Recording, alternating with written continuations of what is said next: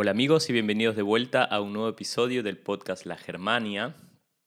En el día de hoy tenemos un invitado muy especial, el señor Alvarado o Chili de Guatemala.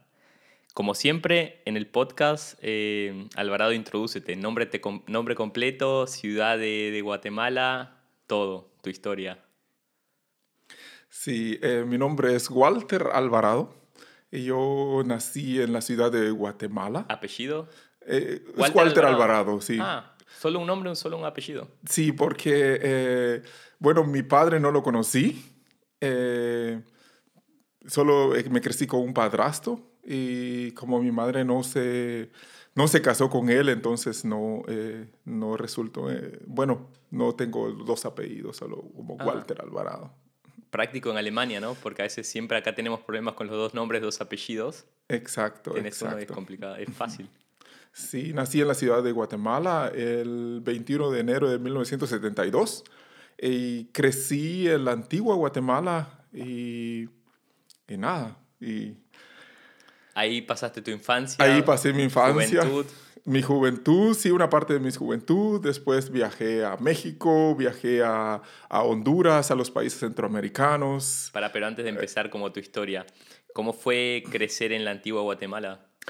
Ah, fue una, una, bueno, una vida muy, muy, muy, muy excitante. Sí. Bueno, en, en todo el sentido de la palabra, ¿no? Eh, en Guatemala teníamos en ese entonces mucha libertad y como niño eh, para mí era también muy importante eh, porque teníamos la libertad de hacer casi todo, desde ir a pescar, ir a cazar, ir a jugar a las montañas, a los campos, casi nada, eh, las tierras no estaban privatizadas. Eh, fue una, una juventud muy, muy, muy bonita. Eh, eh, bueno, con eh, muchos amigos en la naturaleza. Para los que no conocemos Guatemala, me imagino que el país es muy natural, ¿no? Como hay mucha vegetación, mucha, pocos edificios grandes, ciudades muy complicadas, es más natural todo. Eh, Sí, exacto. Eh, Con mucha sauna. eh, em, Entonces, tu infancia era estar en la calle con tus amigos, jugando a la pelota o... exacto, exacto. el- la calle, tranquilo, relajado. Sí, de pura calle. Sí. ¿Poca Bueno, inseguridad en ese tiempo? Eh, sí, eh, hace, bueno, ya estoy un, ya estoy grande. Eh, sí, ahorita eh, ya casi estoy a los 50 años. Ujú. Y Guau, te ves muy joven, ¿eh? Bueno, me, me dices mucho. los genes latinos. sí, sí. Eh, bueno, y eh, hace 50 años estaba todo relajado. Eh, Todos se conocían a todos. Exacto, era, era muy, muy, muy, muy bonito. Y bueno, eh, eso fue mi niñez y a los 14 años empezó, eh, bueno, mi verdadera juventud, ¿verdad? Claro. Yo empecé a descubrir, eh, bueno, la música siempre, ¿verdad? Desde niños eh, escuchábamos todo el día la radio. De ahí que ponían salsa, bachata, merengue, ponían- de todo. Todo sí, latino. bueno, hace 50 años eh, se escuchaba mucho el merengue, Merengue. en Guatemala. Se escuchaba mucho el merengue, después vino el reggaetón, el, el reggae y después vino la salsa a, a pegar bien fuerte. Claro. Eh, sí, pero siempre, la gente siempre estaba de fiesta y eso, eh, bueno, eso lo llevamos en la, en la sangre, ¿verdad? O sea que, eh, eh, bueno, eh, eh, oh, creo que hoy ya no, ya no estoy acostumbrado a ese tipo de vida, ¿verdad? Porque cuando iba de vacaciones a, a mi ciudad me dolía la cabeza porque en, los, en el bus música, en las calles música, en las casas música, en todos lados música. Y aquí en Alemania era una vida diferente que sí, que, que ya no estaba acostumbrado. Claro, entonces, bueno, viviste en la ciudad antigua de Guatemala, fuiste al colegio ahí también, cálculo secundario. Ex- eh, sí, eh, eh, ajá, me fui a la escuela Mariano Navarrete donde Saludos. Sí, eh, eh, bueno, donde hice toda mi primaria y después me fui a la secundaria al, ¿cómo se llama? El gimnasio, el, el- al liceo antigüeño. ajá. Ajá, ese es el, el- el liceo antigüeño y estuve eh, haciendo eh, el versificado. Ujú. Y Bueno, y a los 14 años empecé a, a ir a las discotecas a bailar. Y, y ahí bueno, es una historia bien larga. Sí, pues eh, los íbamos a, a, Me iba a bailar y tenía dos amigos eh, con los que también iba, siempre estaba juntos. El Israel Rodas, que ahora está viviendo en, en, Suiza. Le mandamos saludos. Que escuche el podcast, que lo siga. Ajá. Y, y, y bueno, la gente vio que nosotros bailábamos muy bien y que bailábamos con las turistas que iban a Guatemala. Muchas turistas. Muchísimas. Y muy guapas. Y bailábamos ¿Más americanas o de qué? De, de todo, de todo. Eh, y bailábamos muy bien. La gente nos decía, ustedes deberían de cobrar por enseñar porque ustedes les enseñan a, a las turistas y y de gratis, o sea, eh, no va. De ahí que tenías 15 años, 14 años. Exacto, okay. tan joven. Entonces, eh, Israel Rodas, que ahora está en, en, en, en, Suiza, él tenía una pequeña escuela y ahí empecé con él a, a enseñar. Ah, muy joven empezaste a enseñar. Desde muy joven empezamos a enseñar. Enseñamos a, a, a enseñar eh, salsa y merengue. Eh, a enseñar y a aprender. Claro. Porque eh, él sabía unas vueltas, yo sabía otras vueltas y, y muchas de las, de las vueltas y de las figuras las aprendimos también de Walter Alemán, que es el papá de Alexis Ruiz, eh, que ahora es muy famoso, él anda a nivel mundial en todos los congresos también. Ah. Ajá, un saludo para a Oslo, a, a Alexis, ¿verdad? Y a su hermano Walter, que también están muy activos en Oslo, en, son muy buenos bailarines, ellos se desarrollaron increíblemente. Muy bien. Y Entonces empezaste así a dar clases. Desde, sí, desde muy, muy joven. ¿Cuántos años estuviste dando clases ahí?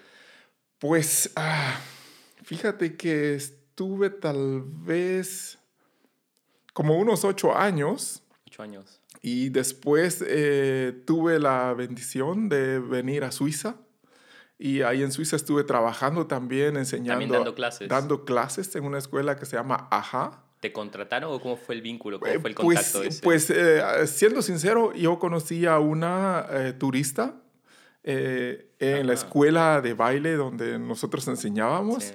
y, y, y ella se enamoró. Bueno, nos enamoramos. ¿Verdad? Los dos se enamoraron. Ajá. Y entonces ella me dijo, mira, yo vivo en Suiza, tú bailas muy bien, tú te vienes para Suiza, conozco al dueño de la escuela y conozco a mucha gente y ahí, eh, pues es una vida diferente. ¿Cuánto tiempo estuvieron en esa relación en, en Suiza? Yo me estuve solo un año en Suiza, un año, un año por motivo de, eh, de la visa, claro. ¿verdad? O sea, tenía que salir cada tres meses, tenía que salir y... Y después de un año dije, bueno, estaba muy, muy joven. Entonces, ¿Vivías con ella? Vivía, sí, está, éramos como novios y vivía con ella, ¿no? Claro. Pero estaba demasiado joven y no quería eh, casarme para poder quedarme ahí, ¿verdad? Sino que yo, claro. eh, después de, de, las clases de baile que daba en Suiza, en San Calen y en Zurich, en, en Armsville, creo que se llama el lugar. Ahorita es, es hace como unos 25 años. Eh, después de eso yo me iba a las fiestas, ¿verdad? Y no quería estar amarrado y claro. con una sola mujer y todo eso, ¿verdad? Y entonces, eh, después de un año dije, eh, bueno, eh, yo sigo, sí, sigo mi destino y mi camino, ¿verdad? Y, ¿Y cómo seguiste? ¿Te quedaste en Suiza o...? No, pues me regresé a Guatemala. Ok. Me regresé a Guatemala. Estuve unos años en Guatemala, viviendo en Guatemala, bueno, dándole candela. ahí era de fiesta cada cada noche. ¿Y seguías dando clases en la escuela? Seguía dando clases y, y, y, y, de fiesta cada noche. Y hasta que, eh, hasta que me vine a Alemania, sí. ¿Cómo te viniste? ¿O, o cómo, dónde empieza esa idea de, bueno, voy a ir a Alemania? Eh, bueno, eh, me vine a Alemania eh, con mi ex mujer con tu ex mujer. ¿Se conocieron también en la escuela de baile? Pues nos conocimos bailando. Bailando. En una discoteca que se llama La Canoa, en el antiguo Guatemala. Y nos conocimos bailando y vivimos ocho años en Guatemala. ¿Ocho años en Guatemala? Wow, bastante. Eh, bastante. Ella, Ella es alemana, sí, sí. vivimos muchos, muchos años en Guatemala. Y estaba de... trabajaba ya. Ella sí, primero estaba de turista, quería, ah, estaba aprendiendo español, después eh, eh, quería vivir en Guatemala. Y bueno, fue una historia muy, muy, muy larga y muy complicada. Creo que necesitaría un mes para contar okay. una historia bien loca. Una, una historia bien loca. ¿Cómo fue la convivencia en Guatemala? Porque ella no sabía tanto español, calculó al principio. No, sí, sí, no, ella sí aprendió mucho español, ella sabía bastante español. Ok. Eh, no, eh,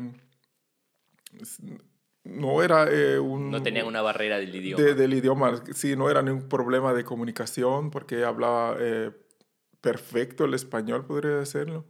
Y... Ah, perfecto. Bueno, decidieron juntos venirse a Alemania. Exacto. ¿A qué pueblo o eh, Nos, vivimos a, nos venimos a Ulm.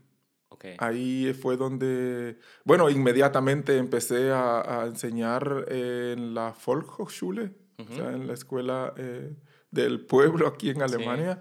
Y bueno, ya ahora hace 22 años estuve trabajando en la escuela, en la Volkshochschule, eh, como unos 19 años. Y y tenía mi propia escuela que se llamaba Hot Salsa. Eh, sí, Hot Salsa DJ Don Alvarado, que la tenía y, y enseñaba, pues, eh, les, bueno, salsa, bachata y merengue, eso es lo que, lo que enseñábamos.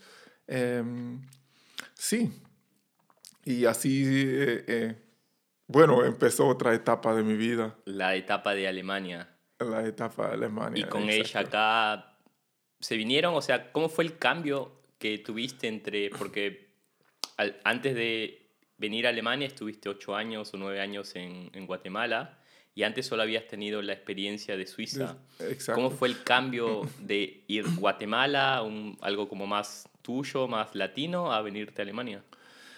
fue un, bueno, fue muy, muy, muy, muy duro muy duro porque, eh, bueno, no he contado casi, no he contado, he contado muy poco de mi vida, ¿verdad? Pues desde los 14 años empezó mi vida loca, ¿verdad? Eh, mi idea era disfrutar mi vida, vivir mi vida. Nunca fumé, nunca usé drogas, nunca tomé alcohol. Mi pasión era el baile. Y bailaba como loco de no sé, desde de las 9 de la mañana, de las 9 de la noche hasta las 4 o 5 de la mañana y me iba eh, directamente a estudiar o me iba, cuando era un poco más eh, avanzado de edad, me iba directamente al trabajo. Y eh, bueno, mi único vicio era el, el, baile. Bueno, y las mujeres. Y las mujeres. Sí, era una, una vida loca, sí, pero no lo hacía así con un, con no era mal eh, intencionado, no quería eh, ni jugar con las mujeres, ni, ni siquiera lo pensaba, sino que simplemente vivía mi vida, ¿verdad? Eh, baile, música, mujeres. Y bueno, tal vez era, para no exagerar, dos, tres mujeres diferentes cada semana. Wow. Y era... Bastante, ¿no? Y era bastante, sí, o sea, esa era mi vida, la música el baile, las mujeres. Bueno, y, mi hobby era también eh, hacer deporte. O sea, hacer mucho deporte. Eh, iba al gimnasio a levantar pesas, tenía músculos, ah. six-pack. Y Paquete completo. Todo Te veías bien y bailabas bien. Y hasta los, hasta los gays, hasta los homosexuales andaban detrás de él. Era una vida loca. Pero eh, no me arrepiento porque y no lo hice así de, eh, bueno, no lo hice con una mala intención, sino que simplemente sin pensar, vivía mi vida, disfrutaba mi vida y, y nada, y, y, la pasaba bien, sí, y por suerte eh, todo me salió bien, nunca tuve una enfermedad. Eh. Pero tuviste que abandonar ese tipo de estilo de vida cuando te viniste a Alemania. Bueno, lo cuando eh, me estuve con mi exmujer, entonces eh, sí, yo ya quería sentar cabeza. Yo dije, ya disfruté mucho, tuve muchas mujeres, eh, ahora quiero tranquilizarme. Tenía apenas 25 años, Wow, pero, pero eh, ya había...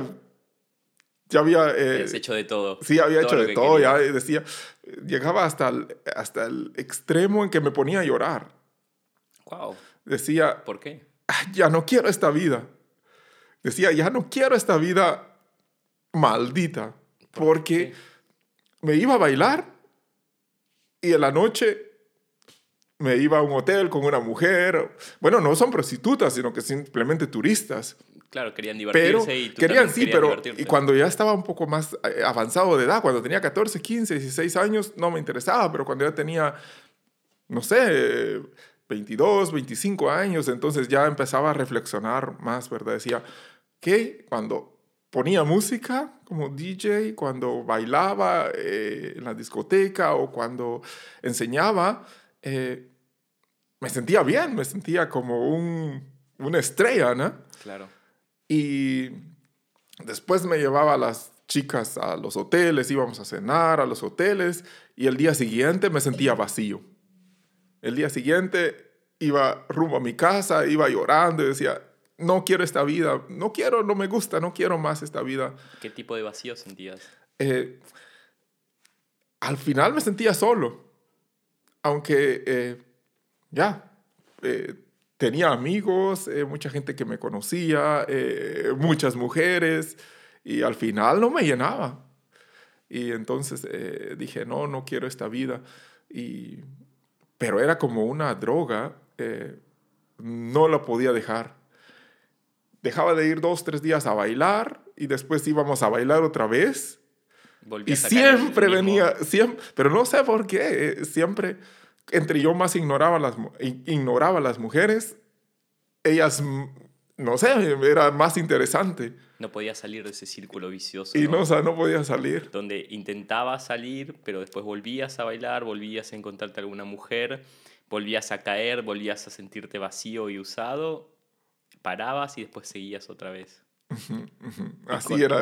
Y por eso, como cuando eh, decidí venirme a Alemania con mi ex mujer, eh, yo venía consciente. Yo dije, eh, ya no quiero esta vida de una y con otra y toda la cosa. Y por eso nos venimos. Y sí, bueno, no, no todo salió bien. Al final, eh, ella eh, me traicionó. ¿Pero viniste con el idioma al principio o solo español? No, yo sa- inglés? sabía eh, eh, inglés. Ah, No, inglés. inglés. español y inglés. sí, pero con el inglés eh, Te manejas acá en podía, Alemania. sí, podía hacer todo, sí. Entonces, vinieron a vivir juntos. Sí, mira, todo, todo fue bien rápido. Venimos a, no, bueno, vinimos a Alemania para conocer a sus padres. ujú. Y después eh, queríamos regresar eh, a Guatemala y seguir viviendo en Guatemala. Y ella resultó embarazada. O acá. Ajá. Pues no sé si fue eh, a propósito o si fue un acá. accidente o como eso, sino que, bueno, al, un poco antes de los tres meses, antes de que regresáramos a Guatemala, eh, nos, bueno, Se dieron cuenta que nos dimos cuenta que embarazada. estaba embarazada. Entonces ella dijo, no, eh, eh, no sé, la medicina en Guatemala no es muy buena, eh, no tengo mucha confianza con los médicos, entonces em, esperamos acá hasta que nazca el bebé y después nos vamos. ¿no? Así pasó. eh, en, eh, ese, en ese tiempo, hasta que na- nació el bebé, ¿estabas trabajando vos? Sí, eh, bueno, yo estaba enseñando, clases? estaba enseñando clases, estaba dando clases de, en la Volkshochschule. Bueno, bien. Sí estaba bien, está, no, me, no me quejo, estaba bien. Estaba dando clases en la eh, de salsa y bachata en ese entonces.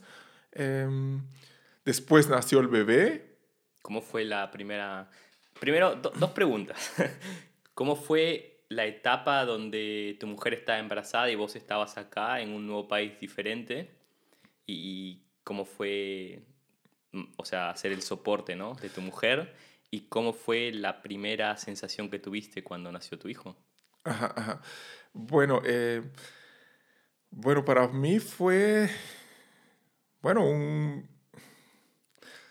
no puedo decir un golpe duro, pero sí fue eh, impactante el, el, sab- el saber que primero que iba a tener un hijo, ¿verdad? Y que, y que no sabía qué me iba a traer el, el, el, destino, ¿verdad? Aunque estaba consciente que ya no quería esa vida vieja, sino que quería eh, tener una familia, ¿verdad? Una mujer por siempre y una familia intacta. Y bueno, y, y, bueno, fue un, no fue un golpe, pero sí fue eh, muy un impactante. de agua fría, como sí, las pilas, Pues lo que más eh, me. Bueno, lo que más me puso a pensar mucho era la cultura. Porque en el primer año que estuve acá, eh, me, bueno, no tenía depresión, pero me enfermé como como depresión alta. Y los doctores dijeron que también era por eso, por... Eh, ¿Emocional? Exacto, porque eh, en Guatemala todos los días fiesta, la gente muy amable, ¿verdad? Y otro tipo de vida. Y aquí en el pueblo donde yo estaba viviendo, ahí eh, no conocía a nadie, no hablaba el idioma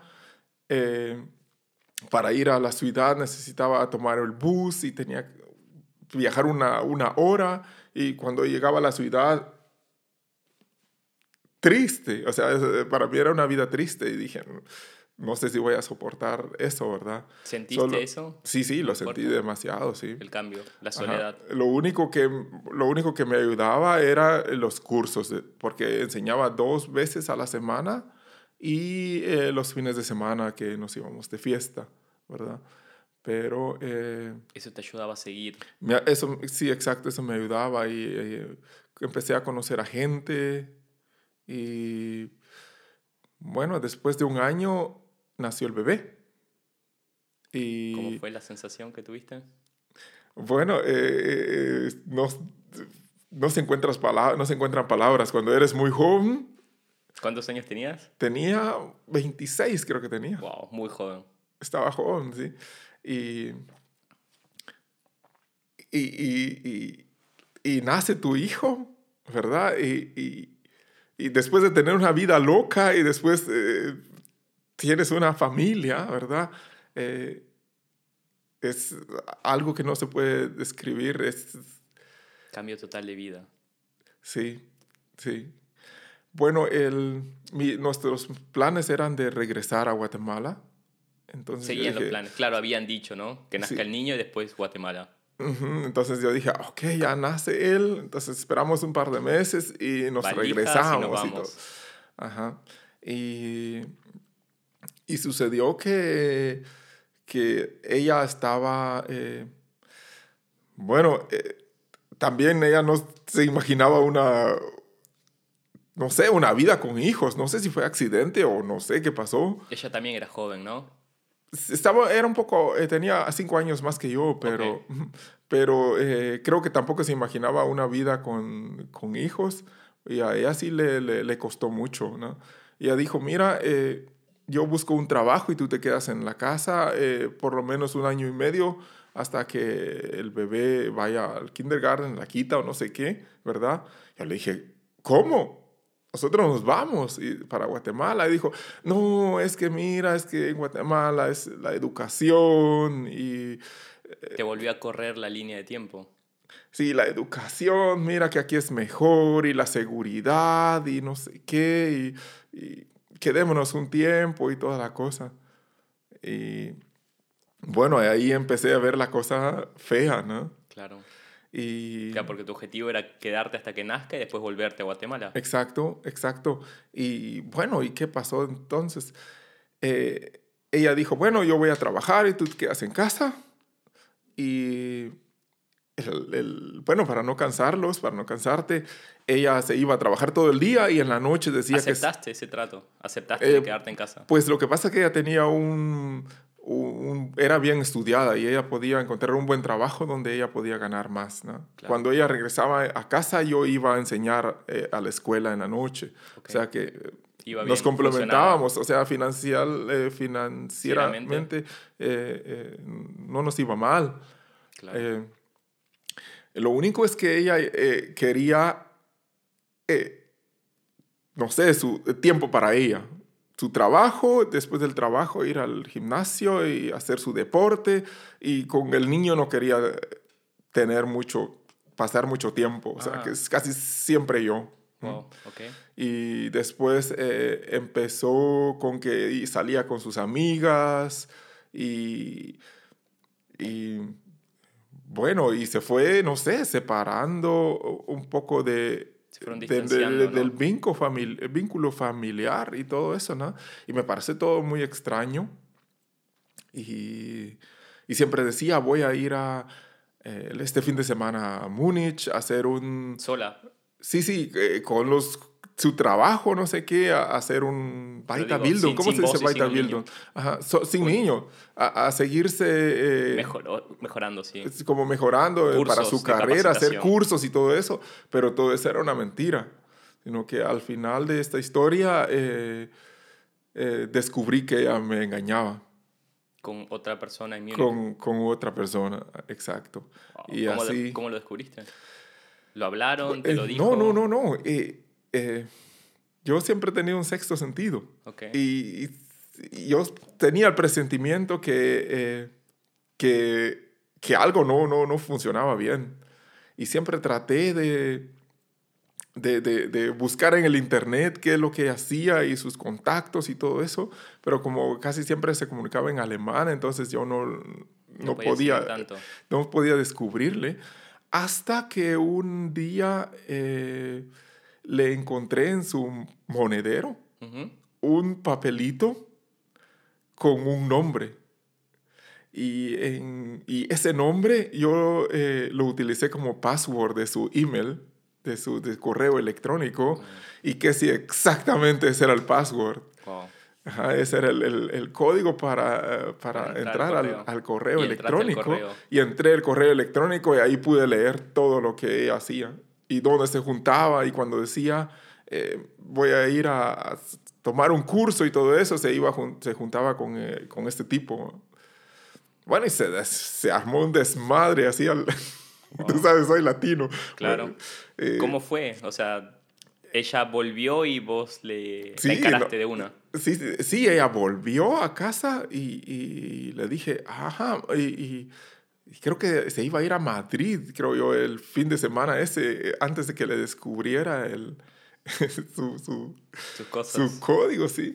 Y, y le dije, bueno, eh, ¿y, y cuándo te vas? Ah, sí, yo me voy el viernes. ¿A dónde vas a ir? Ah, yo me voy a ir a... eh, eh, ¿A dónde me dijo? No sé si me dijo a Múnich, me dijo a, a alguna ciudad así, ¿verdad? Y le dije, ¿estás segura? Sí, me dijo, estoy segura. Ajá, ok. ¿Y cuántas personas van a ir? Y empecé a hacerle muchas preguntas. Ella se comenzó a poner nerviosa y muy roja. Y le dije, ¿y por qué me estás mintiendo? Le dijiste así directo. ¿Y por qué me estás mintiendo? No, no te estoy mintiendo. ¿Estás segura que no me estás mintiendo? Le dije, llama a tus padres y, y, y- y hablamos todos juntos. ¿Por qué No, me dijo- a los padres? Porque yo quería eh, que ellos supieran qué tipo de persona ella era. Porque ella nos que, bueno, los, sus padres me querían a mí como su propio hijo. Sí. Siempre me ayudaron, siempre me apoyaron.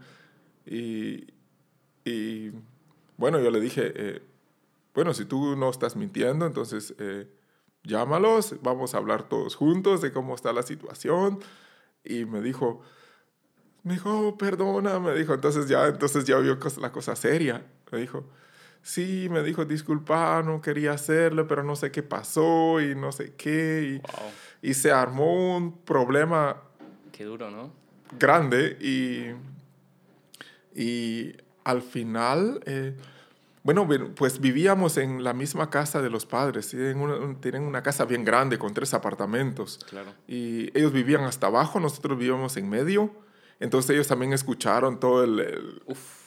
Todo el problema, ¿verdad? Y subieron y dijeron, ¿qué pasa? Y toda la cosa. Yo le dije, eh, yo, eh, su hija me está engañando, le dije. Le y- dijiste así a los padres. Wow. Qué y le- fuerte. y, y- y le dije, y- y me duele mucho porque yo eh, quise tener una familia intacta, quise tener una familia intacta, ahora que tenemos un hijo, eh, me viene haciendo, me viene haciendo esta mala jugada, le dije, y, Y le enseñé todos los, eh, el Los corre los correos. que, que ella tenía y toda la cosa. Y, y, eh, bueno, empezamos a, a discutir, a pelear y toda la cosa, ¿verdad? Y, y todo fue tan emocional que el abuelo de mi hijo, bueno, el papá de ella, dijo, eh, ¿sabes qué? Le dijo, eh, creo que, que esto ya no va a tener una solución, ¿verdad? Si ella te, te ha engañado eh, y están peleando de esa manera, es mejor que, que se separen, ¿no?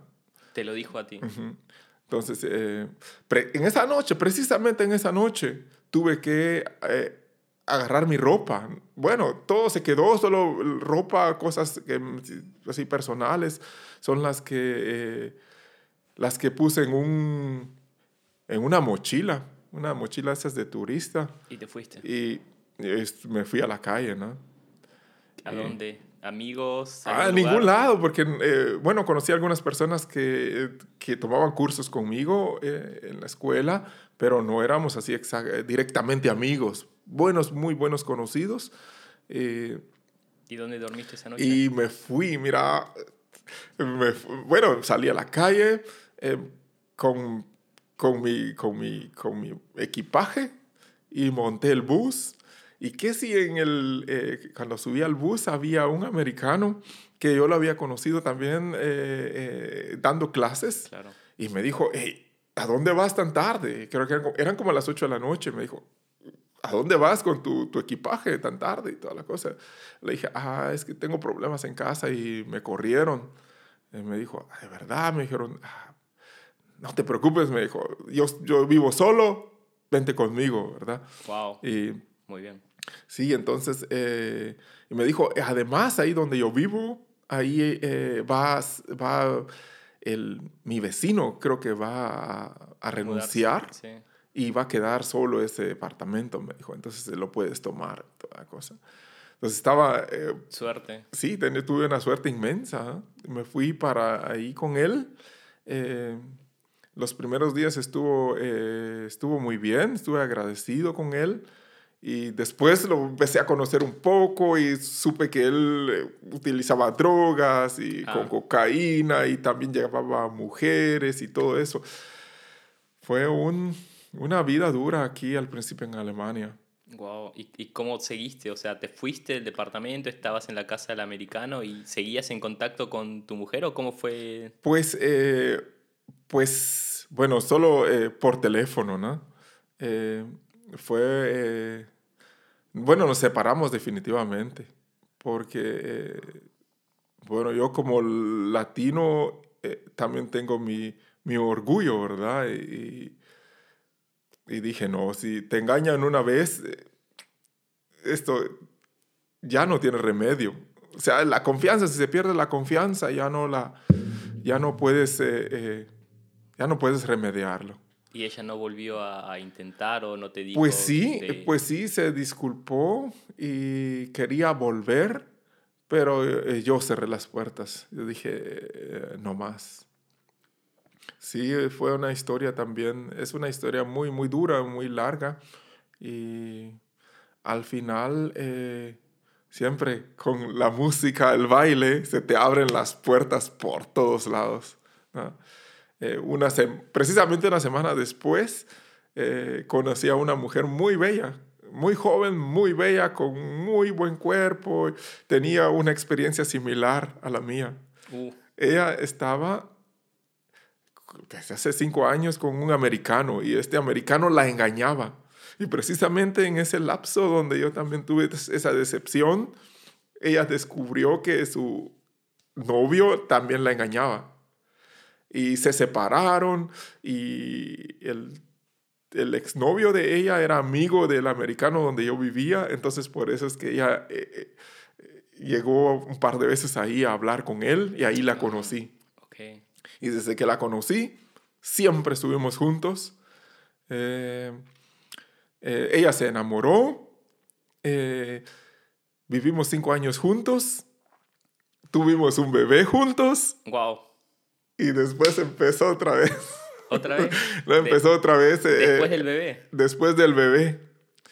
¿Por qué? ¿Qué, qué? Porque eh, él tenía cólicos, lloró eh, los tres meses seguidos, casi día y noche lloró. Sí, y, y bueno, des, y bueno, vivíamos, no solo vivíamos nosotros dos, sino que mi ex mujer se fue de vacaciones a Guatemala y ya no regresó. Se quedó en Guatemala y me llamó y me dijo, tú puedes quedarte con tu hijo. No, no te lo puedo, de verdad. Ajá, sí. Entonces mi hijo, que él creció conmigo, o sea, eh, después de las dos... Eh, de las dos semanas que nos separamos, conocí a esta chica, estuvimos eh, viviendo juntos. ¿Y al cuánto tiempo tu, tu ex? Desde un año después. Un año después te dijo, me voy a Guatemala de vacaciones y nunca volvió. Ajá, exacto. Y bueno, y como tenía una relación estable con mi novia y era muy amorosa y le gustaban los niños, entonces lo tuvimos con nosotros. A los cuatro años después eh, nació el próximo bebé y fue un golpe duro también para ella porque era muy joven. Eh, el bebé lloró tres meses completos y yo traté de luchar por la relación, pero eh, ella se regresó eh, para Dresden. Ella, desde, allá y dijo, yo necesito ayuda de mis padres y todo eso, ¿no? Entonces, eh, sí se fue para allá y después, bueno, yo iba casi, casi cada fin de semana la iba a visitar hasta allá. ¿No se te ocurrió acompañarla y mudarte con ella a Dresden? Es que allá no, no hay trabajo, no hay mucho, no hay, no sé, hace como, hace como 20, 22 años, 23 años, no sé cuánto. El este siempre fue un poquito más, menos desarrollado, digamos. Y además yo ya, eh, ya bueno, he trabajado como DJ, hacía las mejores fiestas latinas en, en toda la región. Eh, y ahí eh, tenía varios amigos en ese entonces, a muchos conocidos, varios amigos, y yo dije, no puedo dejar todo, ¿verdad? Lo que he construido para irme hasta al, bueno, hasta, hasta Dresden. Eh, bueno, ella vivía exactamente en Hoyes, ¿verdad? Todavía estaba un poco más lejos de Dresden. Seguían juntos, no se había terminado la relación. No se había terminado la relación, pero después de unos meses, eh, no sé, eh, pues no de mi parte, porque yo luché mucho yo luché mucho, yo, siempre había soñado. semana. Yo había soñado, sí, había soñado siempre con tener una familia intacta y después con ella eh, eh, quería, eh, bueno, yo la respetaba siempre, aunque ponía música en discotecas o yo hacía mis propios eventos y me iba en las noches a enseñar a bailar y Sí, a ella también le dolió un poco eso porque ella se quedaba en la casa con los niños. Al principio enseñábamos juntos y después ella tenía que quedarse en la casa con los niños, ¿verdad? Y, fue difícil para ella también porque yo tenía más libertad. Yo iba a trabajar en, el día y en la noche iba a mis cursos de baile y a, poner música y ella se quedaba todo el tiempo en casa, ¿no? Déjame entrar ahí. ¿Cómo, cómo fue empezar? Eh, tu propia empresa en, en, Alemania, porque es como que, bueno, vos mismo sos tu propia empresa, vos mismo generás tu, tu entrada de dinero y estás en un país totalmente desconocido, ¿no? No es como en Guatemala que conoces cómo es o te puedes mover o tienes conocidos, estás en un país totalmente diferente donde tenés que moverte, tenés eh, competencia de otra gente locales que ya saben cómo es la cosa y vos estás solo acá, país diferente, idioma diferente y vos tenés vos sos el propio motor de tu, de, de tu dinero. ¿Cómo es eso en Alemania?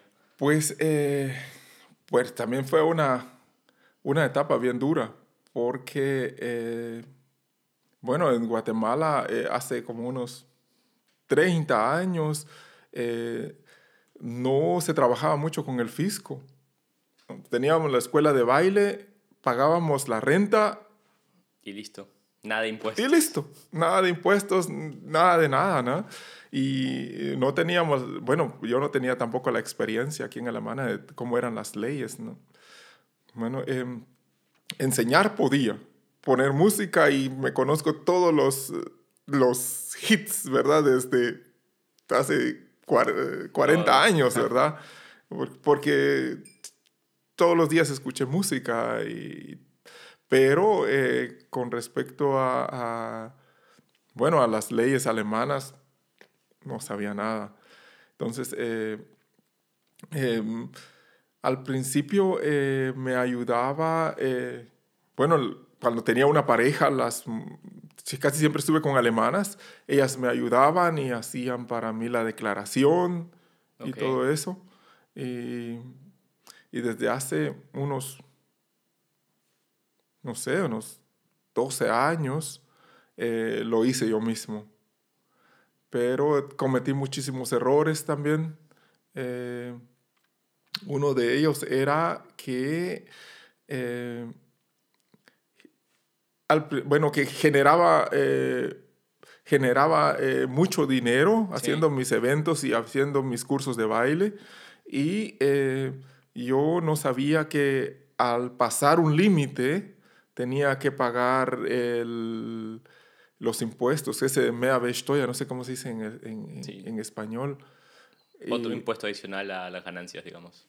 Exacto. O sea que yo pagaba 30% de lo que yo ganaba y eh, si excedía ese límite, ya tenía que pagar un 19% más. Okay. Y eso yo no lo sabía y bueno, y... Después te multaron. Bueno, no solo, no solo me multaron, sino que cinco años... Eh, sí, cinco años me, me, me, me, dijeron que tenía que pagar el 50%. O sea, los 30% de, de, de las ganancias y más el, los impuestos adicionales. Y fue un golpe duro porque eh, yo no había, no contaba con eso. Claro. Cuando alguien me pagaba en las fiestas de la entrada, antes costaba solo 5 euros la entrada, me pagaban 5 euros. Bueno, y yo declaraba si venían 100 personas, son 500 y descontaba todo eso, ¿no? Pero, eh, pero nunca cobré los 19 el 19% de, de, de los impuestos adicionales. De los impuestos adicionales. Sí, pues entonces eh, fue un golpe duro. Creo que tuve que pagar bastante, varios miles de euros, sí, por, por una bueno, cosa que no, por un, por un error pequeño. Si, si yo hubiera eh, conocido un poco más de las leyes, entonces yo hubiera dicho, eh, hasta aquí gano y después... Vamos viendo. Sí, después ya, eh, ya no acepto contratos o como eso para no, eh, para no pasarme del límite. Y, y, aprendí mucho. Y, y ahora... También tus parejas alemanas. Sí, sí. Y ahora lo hago yo solo todo. Y sí, pero ahora ya tengo... Mucha más experiencia, ¿no? más de ya como 23 años de estar aquí en Alemania, ya tengo experiencia, yo sé eh, qué errores no puedo cometer y todo eso. ¿Cómo es ser emprendedor en, en Alemania? ¿O qué les dirías a los emprendedores que están pensando, ¿no? Un latino que dice, mira, he, he sido emprendedor en mi país, diferentes países, y quiero venir a Alemania, creo que puedo hacerlo, puedo lograr eh, un mejor futuro siendo emprendedor en, en, Alemania? ¿Qué les dirías? Pues, eh, pues sí, mira, en, en, Alemania no es fácil empezar, eh, hay sí que empezar de cero, pero sí es posible. Em, yo lo que te recomendaría es que te informes muy, muy, muy, muy bien acerca de las leyes porque eh, eso es muy importante aquí en Alemania, hacerlo eh, todo correcto, ¿verdad? Para que no después tengas problemas primero con el Estado y, y con el fisco también. Eso es eh, lo más importante, acoplarse a las leyes y, y ser exacto, ¿verdad? eso es muy, muy importante. un también que algo que es muy importante, donde muchos cometen errores, es cuando uno eh, se independiza. Si uno es, por ejemplo, DJ y, y, lo hace como hobby messi, ¿verdad? Como, como diversión. Eh, eh, dices, bueno, no te doy factura, solo tú puedes darme lo que tú quieras y todo eso. Entonces, hasta ese momento está bien, porque es como una propina, como un dinero que te dan así por agradecimiento por tu trabajo, pero cuando empiezas a, cuando te independizas y empiezas a generar eh, bueno, tu ingreso ganancias. principal es de DJ, Ajá, ahí ajá. tienes que empezar a facturar, ¿no? tienes que empezar a facturar. Y eh, las facturas, lo más, más importante es que nunca eh, vas a cobrar el, el 19%.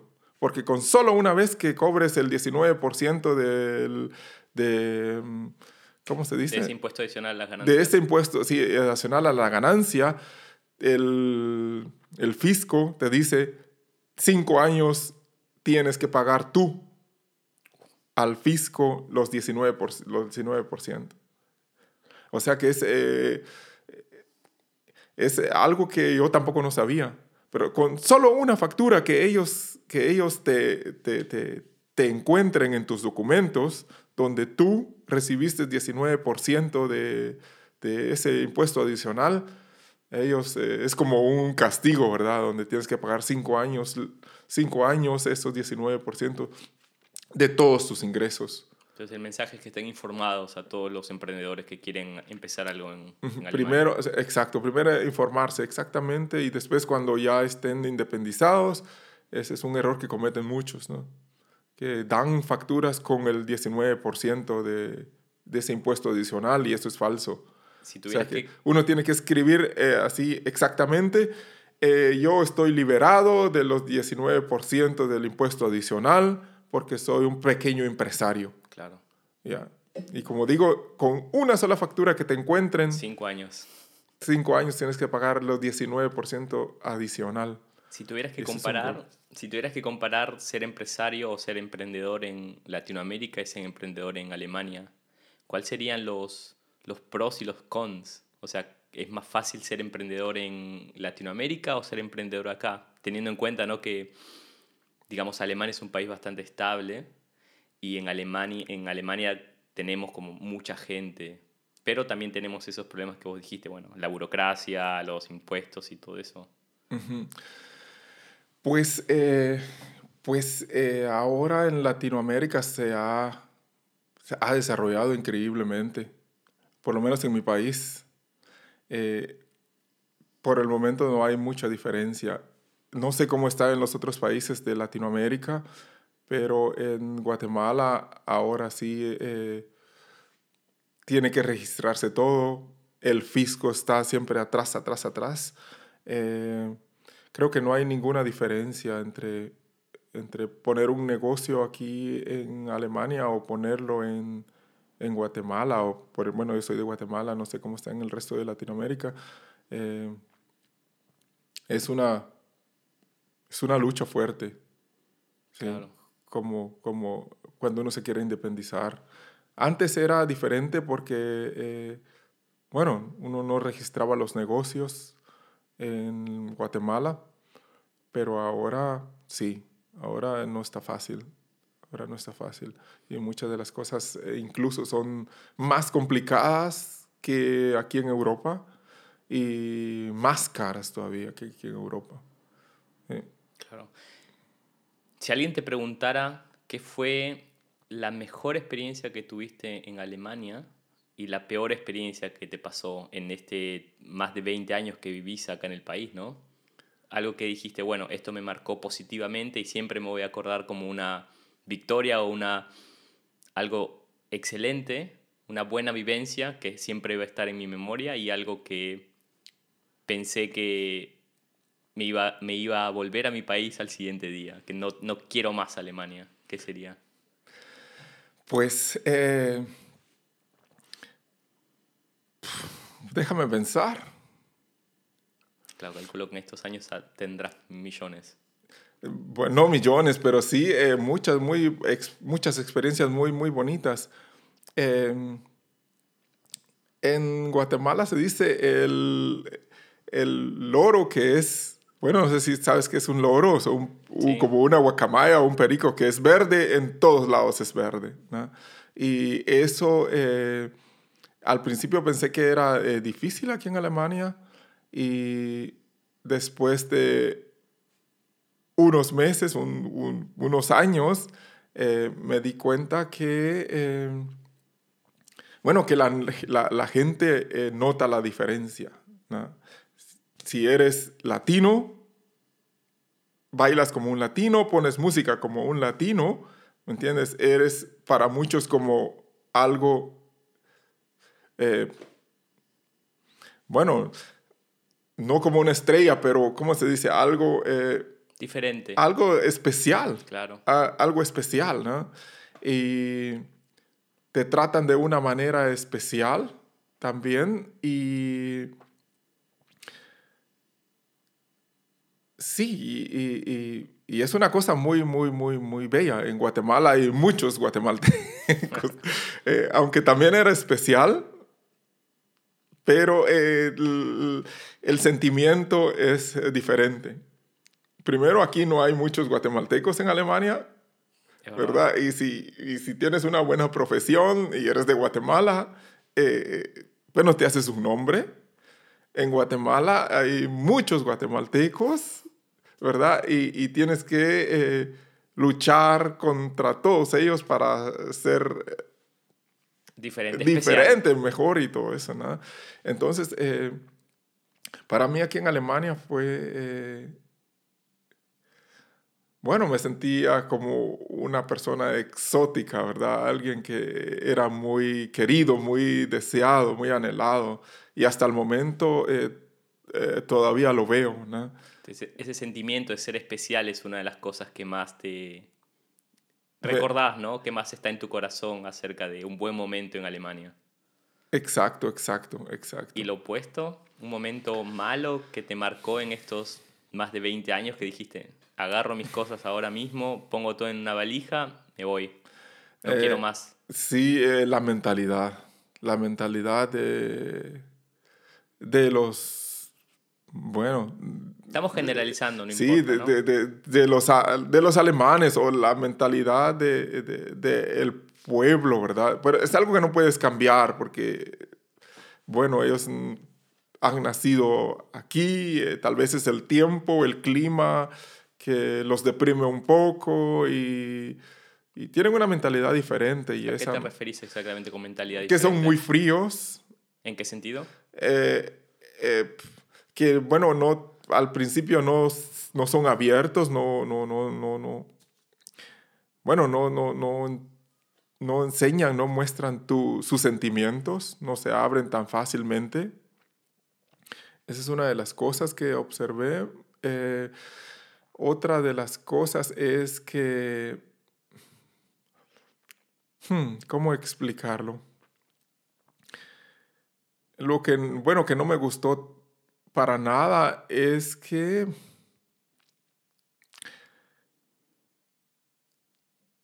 No sé, que ellos son muy, no materiales, pero eh, para mí eh, los, ellos lo tomaban todo eh, como muy, como muy en, todo como muy en serio, todo, todo estricto, esto, todo esto tiene que hacer así, así, así, así. Y, yo vengo de, un, de una cultura diferente. Y sí, eso era eh, muy duro y que no me, no, me, no, me, no me gustó, hasta el momento no me gusta la mentalidad de, de, de muchas personas. ¿no? Y si, uno no, si uno no lo hace así como ellos dicen que es o como, como uno cree que tiene que ser, están malhumorados o como eso, Dicen, siempre están criticando, te están diciendo, no, no, no, no, no, no eso no se hace, y todo eso. Y, y, y, eso es lo que no, no me gusta, sí, la mentalidad de, de muchos alemanes. Vamos a empezar a hacer un par de, una parte de, de ping-pong de preguntas. Entonces yo te tiro un par de preguntas y vos me decís dos o tres palabras acerca de la pregunta que yo te digo, ¿no? La primera pregunta sería, si tuvieras que describir un alemán, obviamente estamos generalizando, no decimos que todos los alemanes son así, pero digamos un prototipo en, para hacer este ejercicio. Si tuvieras que decir tres cosas, tres características de un típico alemán o alemana, ¿cuáles serían? Bueno, sería... Eh, dos o tres palabras. Dos o tres palabras. Hmm. Eh, puntual. Eh, y complicado. ¿En qué sentido complicado? Eh, para bueno, para mí, eh, eh, pienso ellos lo complican, lo complican. ellos complican, complican la, vida, ah, complican todo, es lo que yo pienso. Ok. Mismo ejercicio, misma pregunta, pero adaptándolo a cómo dirías dos o tres características de una chica alemana en una relación.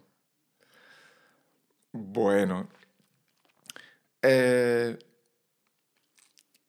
no es fácil llegar hasta su corazón, abrir sus sentimientos, pero cuando uno ha tocado su corazón, eh, sí, son muy, muy, muy buenas amantes, o sea. Ok. O sea, no es fácil eh, Llegar. Llegar, sí. Pero cuando has llegado... Eh, son buenas, son buenas, buenas parejas. Buenas parejas, sí. Son muy, muy, también muy sinceras también, si, si te dicen lo que sienten, ¿verdad? Mismo ejercicio, pero para alemanes en un, en un ámbito de amistad. Calculo que en estos años tendrás amigos alemanes o habrás tenido amigos alemanes. ¿Y cómo describirías a un amigo alemán? Eh, bueno, lo describiría eh, como muy, muy correcto y muy sincero. ¿Correcto en qué sentido? En que la experiencia que yo tengo, que ellos siempre te dicen lo que piensan, lo que sienten y lo que tú para ellos significas. Eh, y si ganas su amistad, ellos son contigo fieles y correctos. Para mí es como una fidelidad de lo correcto. Ok. Vamos a empezar la última parte de la entrevista. Em, entonces yo te voy a hacer un par de preguntas y ahí no, no tienes que hacerlo corto o largo, simplemente lo, lo, que, vos piensas. Exactamente. En tu experiencia y de tu personalidad, ¿cuál fue la característica de tu personalidad más grande que tuviste que adaptar para incorporarte en esta sociedad alemana? Eh, ninguna simplemente ser yo mismo. Eh, el éxito tal vez o la clave de mi éxito, bueno, eh, que digo, bueno, no soy una superestrella, sino que eh, simplemente tengo muchos amigos que me aceptan y que me quieren. ha sido ser honesto, ser correcto, ¿verdad? Eh, siempre decir la verdad, no importa qué es. Eh, y lo más importante es, eh, bueno, vivir y dejar vivir, ser feliz y, y estar satisfecho, contento con lo que uno tiene, con lo que tengo. No, bueno, no ser, no sé cómo se dice en, en, español, ambicioso, ¿sí? no ser ambicioso, sino que simplemente vivir mi vida, vivir el día de hoy como que si fuera el último día no para, no sé, para generar eh, dinero, ganancias, sino que el éxito fue siempre el, el amor, la pasión a la música y al baile. Eh, y eso lo sintió mucha gente. Eso lo siente mucha gente cuando viene a mis eventos. Ellos sienten, yo no necesito el dinero de ellos, yo pongo música porque es parte de mi vida. Y si a ellos les gusta, son bienvenidos, pueden venir, pueden divertirse, conmigo pueden bailar, pueden cantar, pueden gritar. Y es... Eh, son aceptados. Exacto. Y esa fue, eh, bueno, esa es la clave. sí, la clave de, de, bueno, de, de, tu éxito. de mi éxito, por decirlo. No quiero decir éxito, pero bueno, de mi éxito. Y, ¿Qué le recomendarías a un paisano o a un latino que está pensando en venir a Alemania? Si tuvieras que darle un consejo a alguien, ¿no? Igual que a vos te hubiera gustado que te dé un consejo cuando estabas pensando en venir a Alemania. Bueno, eh, ahorita estoy pensando en mi hermano. Ok. Por ejemplo. Porque sí, por ejemplo. Sí, em, yo lo que le recomendaría es que, primero, que aprenda un poco el idioma, es lo más importante. Si se le es difícil el alemán, que aprenda el inglés, que, que le va a servir muchísimo y que aprenda a bailar. A bailar. Porque le abre muchas puertas. Ahí puede conocer amigos, puede conocer a una pareja. Una pareja y al final, bueno, si le gusta eh, Europa, se puede quedar en Europa porque si baila muy bien, todas las mujeres van a querer van a querer bailar con él y van a querer estar con él. O sea, es, primero el idioma y después aprender a bailar, que Sí, cuando uno baila se le abren las puertas. Esas son las claves. bueno, ese es, mi consejo. Si quiere venir, que aprenda el idioma y que aprenda a bailar y se le abren las puertas. Claro. 100% seguro. Si tuvieras la oportunidad de tomarte un café cinco minutos con el presidente de tu país y decirle lo que quisieras, o sea, no va a pasar nada. Esos cinco minutos, un café, cara a cara, como ahora estamos teniendo nosotros la entrevista, ¿qué le dirías? Bueno, eh, ¿qué le diría? Bueno, yo le diría que, eh, que la vida es muy corta y que, y que tenemos que vivir nuestro, bueno, tenemos que vivir el día de hoy como que si fuera el último, ¿verdad? Y que eso tendría que comunicarle, que, transmitirle al resto del, pueblo y del país. Eh, ese sería eh, el mensaje que yo trataría de, darle para que, eh, bueno, para que, no hablando así de dinero, ¿verdad? Para, sino que lo más importante es disfrutar el día de hoy, ¿verdad? Y, así todos vivimos en paz. no sé si puedo explicarme exactamente, pero eh, simplemente vivir el día de hoy como que si fuera el último día, y así todos, estamos, así todos vivimos conscientes y así podemos ser todos felices. Claro, te enfocas más en la riqueza emocional más que en la riqueza material, ¿no?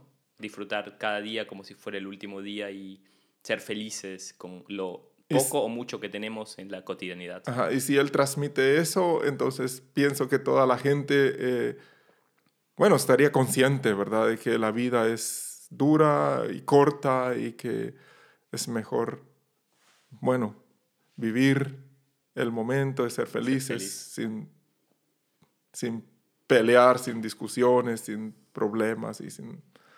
Eso trataría de...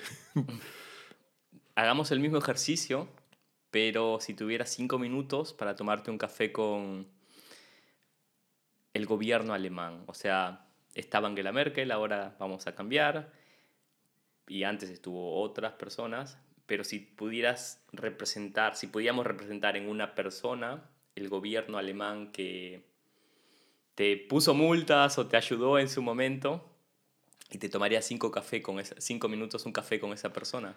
¿Qué le dirías? esa es una pregunta eh, difícil. ¿eh? Es una pregunta muy difícil.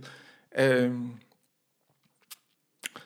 pues, Mira, hay muchas cosas que a mí eh, me gustan del gobierno alemán, ¿verdad? Y unas de ellas es que eh, hay muy poca, eh, bueno, no son tan incorruptos como en muchos países en Latinoamérica. Y sí, eh, la verdad es que no tengo muchas, no tengo muchas críticas en contra de algo positivo. Sí, sí, ok, ok. Sí, no, tengo muchas críticas eh, negativas eh, yo sé que la política eh, es la misma en cada país, ¿verdad? Y, eso no, no, vas a, no se puede cambiar, pienso, ¿verdad? Eh, todo el mundo te promete y, bueno, lógicamente aquí en Alemania también, ¿verdad? Si, si alguien quiere llegar a la presidencia o a la alcaldía, te prometen cosas. pero no es tan corrupto como en Latinoamérica. Em, pienso que, que de alguna manera u otra siempre tratan de, de hacer lo correcto, pero que, eh, que hay muchos, muchos, muchos puntos que uno tiene que eh, saber y para tomar una decisión correcta. Y por eso es difícil que un par de personas van a tomar la, bueno, una decisión correcta para toda la nación, para todo el país, porque para unos va a ser una decisión correcta, para otros va a ser incorrecta, estos van a estar contentos, estos descontentos. Entonces, eh, yo pienso que hacen un muy buen trabajo. Pienso que hacen un muy, muy buen trabajo. Em, y Nada, no, pues no sé. Bien. Bueno. Buen feedback le darías en general. Sí. Ahora, eh, con el tema este del corona, eh, lógicamente han cometido muchos errores, pero eh, sí, como te digo, es difícil ¿no? tomar la decisión correcta. Sí. Si, si abres una puerta, se cierra la otra tienes el problema este, el otro no lo puedes solucionar. Es, es difícil, es muy, muy, muy difícil, ¿verdad? Eh, y ahora hagamos el mismo ejercicio, pero en lugar de tener un gobernante, si pudieras retroceder el tiempo o te darían la oportunidad de retroceder el tiempo y que te tomes un café de cinco minutos con el Alvarado de 14, 15 años que recién estaba empezando a, salir a las fiestas, ¿no? Ahora con tu experiencia, con todo lo que viviste en, el país, em, con diferentes parejas, con hijos, y vas y estás tomándote un, no sé, una gaseosa o un café con el Alvarado de 14, 15 años, que recién está empezando. ¿Qué le dirías? bueno, eh, le diría que fuera siempre sincero con sí mismo, que dijera siempre la verdad y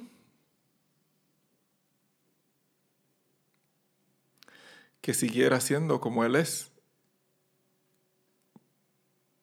Porque al final, eh, bueno, al final eh, es lo que vale, ¿verdad? Ser uno mismo. Claro. Si pudieras cambiar ese momento donde te, volviste, viniste a Alemania, sin, por algún artículo mágico o algo, por magia, eh, podrías elegir el momento de venir de Alemania o no venir de Alemania. ¿Volverías a, a venir a Alemania? Pues la verdad es que es... Pues la verdad es que eh, yo eh, creo en, el destino. Y yo sé que estoy aquí con un propósito. Em, y yo no lo cambiaría, yo... Eh, bueno, no sé qué decidir. Eh, bueno, si yo tendría que decidir, yo me quedaría en Guatemala. Pero no reprocho eh, lo que el destino me ha, me ha dado. ¿Pensás quedarte toda tu vida en Alemania? Pues sí, ahora es, tengo una mujer muy bueno, en- vamos a casarnos dentro de unos meses. Wow, Eh, sí, estamos a- desde hace como unos 11 años juntos. 11 años juntos, wow, bastante. Sí, eh, tenemos... Alemana, Es una mitad alemana, mitad polaca. ok. Sí, nos comprendemos muy bien. Tenemos un bebé juntos y ahorita viene el otro bebé.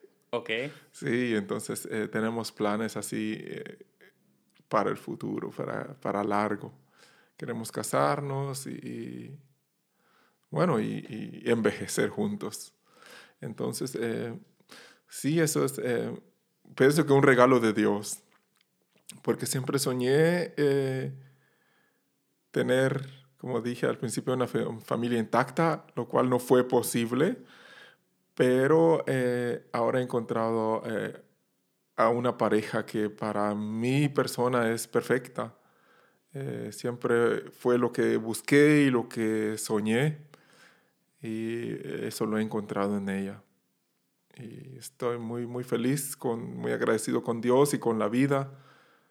Sí, entonces según tus planes sí te pensás quedar como y, tu sí, vida en sí, Alemania. ahora tengo varios hijos. Claro, eh. Tenés que quedarte por acá cerca. Tengo varios hijos, sí. eh, eh, y ahora eh, quiero casarme y después,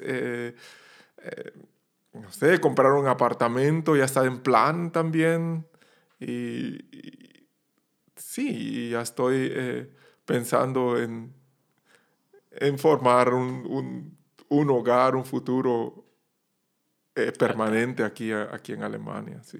¿Cómo te imaginas el, el Alvarado retirado con 80 años? Tus hijos ya están grandes, estás con tu mujer, 80 años. ¿Cómo te imaginas el- tu vida de retirado?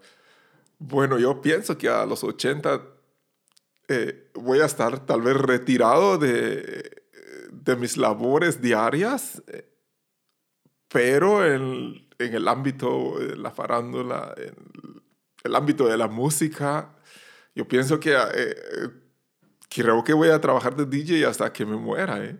¿Sí? Sí, sí, es mi vida, es mi pasión. Yo pienso, eh, ahorita tengo 50 y todavía tengo mucha energía. Eh, pienso que voy a seguir eh, organizando eh, eventos, porque ahora no solo, no solo estoy trabajando como DJ, sino que eh, eh, yo mismo organizo varios eventos. Promotor. Ajá. Entonces, eh, eh, bueno, tal vez si estoy muy anciano ya no me contratan en una discoteca o como eso, pero eh, promociona, also, organizando yo mismo mis eventos siempre voy a poder. Entonces significa que, que esto va para largo. Es, es, ah, Entonces, bueno, siempre, que salsero hasta la muerte. siempre con la música en la parte de tu vida, ¿no? Sí, sí, de eso es, eh, ya lo he pensado muy bien. ¿Algunas últimas palabras que les quieras decir a la gente que nos escucha de diferentes países, de diferentes culturas? También nos escuchan alemanes que hablan español, nos escuchan latinos que están pensando en venir a Alemania o latinos que están en Alemania. ¿Qué le, últimas palabras que les querés decir a, esas personas? Bueno, eh, bueno, les quiero decir que la vida es muy corta y que, que disfruten cada minuto eh, como que si fuera el último. Eh, sí, eh, tengo, bueno, casi 50 años y he vivido muchísimo. He visto cómo amigos, familiares, conocidos han muerto así de la noche a la mañana, eh, un paro cardíaco o han dejado simplemente de respirar. Algunos amigos se han ahogado eh, y pienso que eh, es tiempo de, de reflexionar y de no estar tristes, ni malhumorados, ni decepcionados, porque te falta dinero o porque te falta amor. Sigue tu vida, vive este momento, este día como que si fuera el último de tu vida y va a ser un, sí, una vida diferente, un mundo diferente para ti si piensas de esa manera.